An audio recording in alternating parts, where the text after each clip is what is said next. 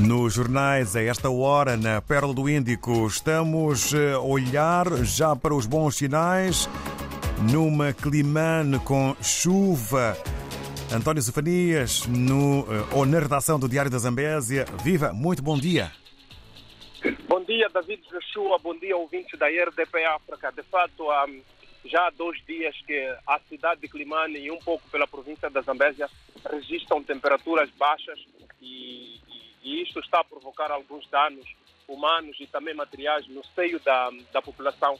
Deixem-me só, antes mesmo de entrar, dizer que uh, na cidade do Gurue, oito pessoas terão perdido a vida devido a este mau tempo, por causa da queda das chuvas que levaram consigo as suas habitações. Dentre as oito pessoas, três são menores de idade. Esta é uma notícia a lamentar, mas não é de mortes que vamos falar agora.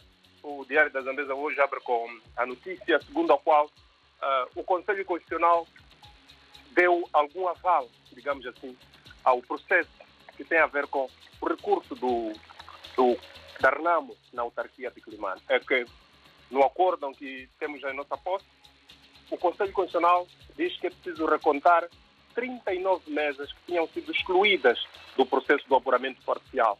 Esta é a notícia que praticamente abre o jornal com um título: Trofafá, Trofafá.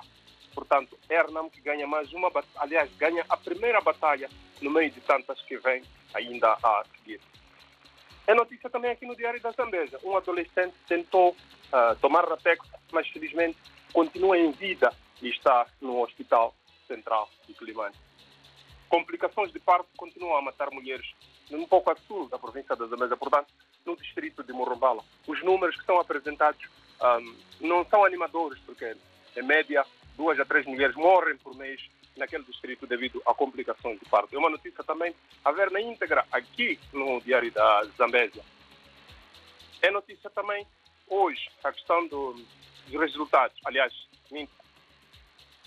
é a questão do, da vantagem que a Frelimo pode ter. É que estes resultados, ou seja, este acórdão do Conselho Constitucional pode alterar um bocadinho aqueles que são os resultados que uh, estão apresentados, foram apresentados pela Comissão Nacional de Eleições, também pela Comissão Distrital de Eleições.